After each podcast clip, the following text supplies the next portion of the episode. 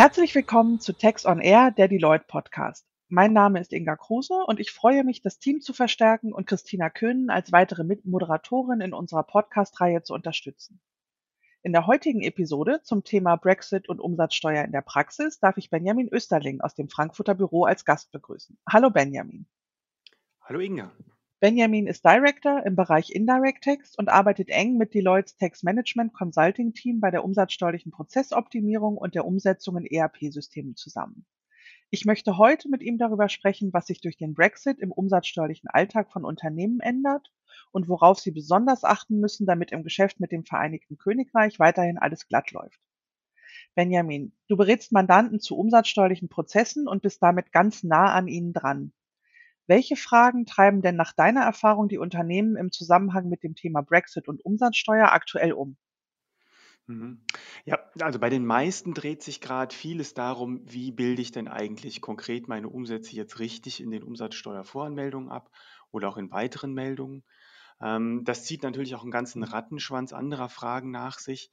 Ähm, denn wie mache ich beispielsweise dann die entsprechenden formellen Dokumentationen richtig? Äh, wie erfülle ich meine Nachweispflichten und natürlich auch, wie mache ich die notwendigen Anpassungen in meinen ERP-Systemen. Ähm, jetzt nur als eines Beispiel die, die Pflege der Stammdaten ähm, oder auch viele andere. Ähm, konkrete Fragen, die wir viel von deutschen Unternehmen derzeit bekommen, sind, wie weise ich beispielsweise auch die Unternehmereigenschaft meines Geschäftspartners nach? Äh, bisher habe ich dazu die britische UID-Nummer verwendet, die in Zukunft nicht mehr gültig ist. Ähm, oder auch zum Beispiel, was ändert sich beim Vorsteuervergütungsverfahren? Äh, wie komme ich zukünftig an meine Vorsteuerbeträge im Vereinigten Königreich? Ähm, natürlich kriegen wir aber auch andere Fragen, ähm, gerade auch von ähm, UK-Mandanten, äh, ähm, die sich dann dafür interessieren, ähm, muss ich mich jetzt vielleicht unter Umständen in Deutschland umsatzsteuerlich registrieren lassen? Oder beispielsweise, wenn ich schon weiß, ähm, dass ich gewisse Transaktionen mit Deutschland habe, äh, wie bekomme ich eine EORI-Nummer für Zollzwecke in Deutschland? Mhm. Eine richtige Umsatzsteuervoranmeldung abzugeben, ist ja eine Pflicht, die alle Unternehmen regelmäßig trifft. Was ist denn da jetzt genau die Herausforderung im Zusammenhang mit dem Brexit? Also, wenn man ausschließlich Dienstleistungen in das Vereinigte Königreich erbringt, ähm, dann hat sich gar nicht so viel geändert. Aber gerade beim Warenverkehr ist es deutlich komplexer geworden, ähm, denn da muss jetzt quasi das Vereinigte Königreich unterschieden werden in Großbritannien und Nordirland. Das erinnert mich jetzt ein bisschen an Geografie oder Erdkundeunterricht aus der Schule. Ja, wenn man da aufgepasst hat, ist es auf jeden Fall nützlich. Ähm, ja, aber das stimmt. Also grundsätzlich ist das äh, gesamte Vereinigte Königreich, also Großbritannien, ähm, plus Nordirland jetzt umsatzsteuerlich als Drittland zu betrachten. Ähm, aber für den Warenverkehr gibt es eine Sonderregelung. Und zwar wurde da im Austrittsabkommen vorgesehen, ähm, dass Nordir Nordirland soweit doch wieder zur EU zählt, also zum Binnenmarkt. Ähm, wenn man jetzt also als Unternehmer Waren nach Nordirland liefert ähm, oder von dort erwirbt, ähm, sind das weiterhin innergemeinschaftliche Lieferungen bzw. Erwerbe. Und das macht es natürlich nicht gerade einfacher. Hm. Für Dienstleistungen gilt es aber nicht, richtig?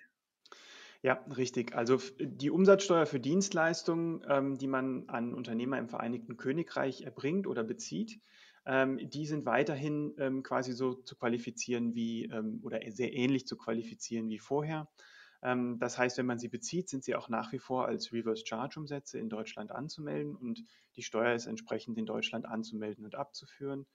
Ähm, umgekehrt gilt das auch für Dienstleistungen, die ich an Unternehmer im Vereinigten Königreich erbringe. Ähm, die sind dann weiterhin auch als, ich sage mal, B2B-Grundregelleistungen an Drittländer zu qualifizieren. Da ist das Chaos ja quasi schon vorprogrammiert. Ähm, wie ist denn das jetzt mit dem Nachweis der Unternehmereigenschaft? Denn bei grenzüberschreitenden Geschäften in der EU kann oder muss ich den ja über die UID-Nummer führen, wie du vorhin auch schon angesprochen hast. Was muss ich als Unternehmen denn im Zusammenhang mit dem Brexit da beachten? Also grundsätzlich sind seit dem 1. Januar die GB-Nummern zur Validierung als solche nicht mehr gültig. Ähm, für den Warenverkehr ähm, hat Nordirland extra eine eigene Umsatzsteueridentifikationsnummer bekommen, ähm, die mit dem Suffix XI beginnen. Ähm, die Überprüfung der Nummern läuft weiterhin über, das, über den Fees-Server, also über das Fees-Portal oder über das BZST. Und ähm, die, vielleicht haben es die ein oder anderen Mandanten auch schon gemerkt, wir bekommen auf jeden Fall Anfragen in dem Bereich. Die GB-Nummern als solche sind aber schon abgeschaltet worden. Und das macht es natürlich schwierig, wenn jetzt quasi gerade für das vierte Quartal 2020 vielleicht noch eine Überprüfung vorgenommen werden sollte oder, oder wird, ähm, dann bekommt man halt eine ungültige Rückmeldung. Ähm, ansonsten ähm, hat die deutsche Finanzverwaltung ja für Unternehmen aus dem Drittland keine spezielle Form zum Nachweis der Unternehmereigenschaft vorgeschrieben. Ähm, es gibt aber zum Beispiel Vordrucke. Also das heißt, ähm, viele britische Unternehmen müssten dann jetzt theoretisch eine entsprechende ähm, Nachweis führen oder ich müsste diesen Nachweis von den britischen Unternehmen haben. Ähm, das ist aber mit Sicherheit noch ein administratives oder organisatorische Herausforderung. Hm, brauche ich denn diese Nachweise unter oder Unternehmerbescheinigung auch für die Kunden aus Nordirland, an die ich Dienstleistungen erbringe?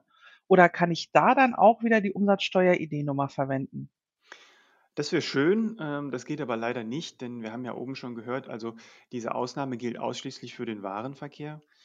Ähm, aus praktischer Sicht ähm, wäre es auch schön, wenn es für den Dienstleistungsverkehr Anwendung finden würde, aber das ist zumindest von der Kommunikation von den Behörden bisher so noch nicht vorgesehen. Hm. Damit erhöht ja der Sonderstatus von Nordirland die Komplexität des Ganzen nochmal ein ganzes Stück. Wie wirkt sich das in den Systemen der Unternehmen aus, zum Beispiel auf die Stammdaten oder die Steuerschlüssel? Ja, das ist ein ganz wichtiger Punkt, den du da ansprichst, Inga.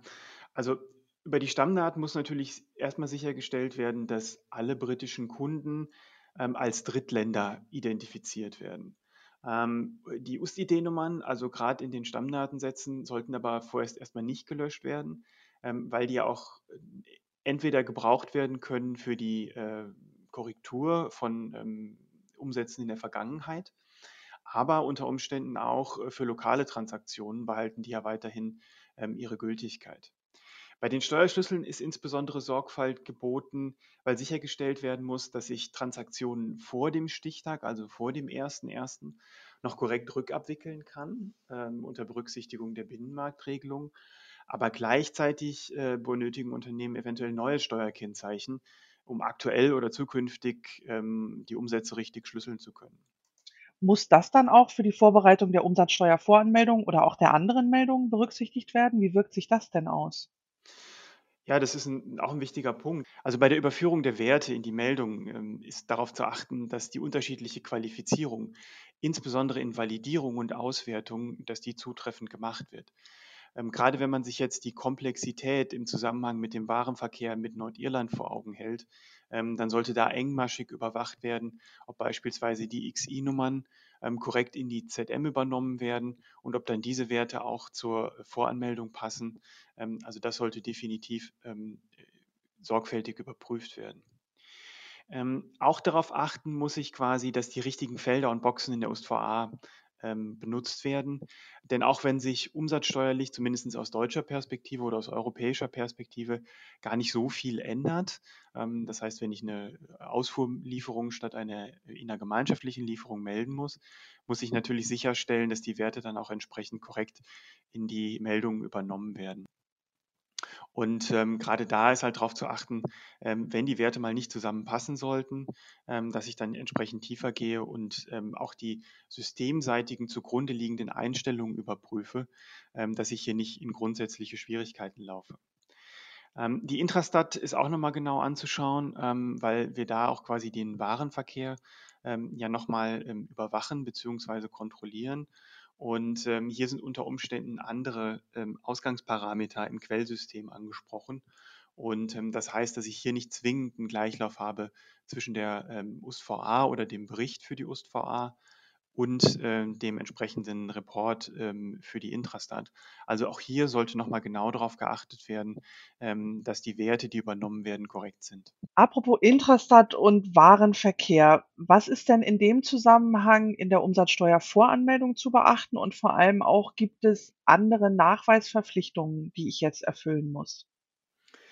Ja, also aus ähm, europäischer Perspektive sind die Lieferungen in das Vereinigte Königreich keine innergemeinschaftlichen Lieferungen mehr, sondern Ausfuhren. Ähm, die sind zwar ebenso steuerfrei, aber es ist natürlich eine andere Box in der Voranmeldung zu befüllen. Ähm, und ich muss natürlich auch andere Nachweise führen.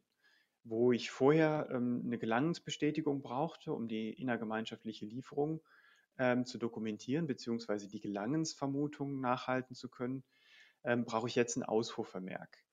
Und ähm, gleichzeitig muss ich mir Gedanken darüber machen, wie vielleicht meine Lieferbedingungen Einfluss darauf haben, ob ich unter Umständen Einfuhrumsatzsteuer ähm, sowohl abführen muss oder abziehen muss in einer gewissen Transaktion. Ähm, umsatzsteuerlich ändert sich nicht so viel, aber ich glaube auch gerade zollrechtlich, was die Formalitäten jetzt betrifft, das darf auf keinen Fall unterschätzt werden und ähm, das hört man ja auch gerade sehr stark, sowohl von den Kunden oder von den Mandanten, ähm, aber auch in den Medien ist das ja ein sehr gängiges Thema. Ähm, ich glaube, dass die Beantragung einer ähm, EORI-Nummer jetzt als ähm, Formalität ist da nur eine Sache, ähm, aber geradezu die ganze Dokumentation und auch die Kosten ähm, für die Dokumentation und Administration, die sind da nicht von der Hand zu weisen. Hm. Du hattest vorhin auch noch mal ähm, angesprochen, dass man auf die Lieferbedingungen achten muss. Meintest du damit die Incoterms? Ja, genau. Also äh, Lieferbedingungen kann ich ja in verschiedenen Formen mit, äh, miteinander vereinbaren. Aber gerade die Incoterms, die sind häufig in vielen Verträgen verankert.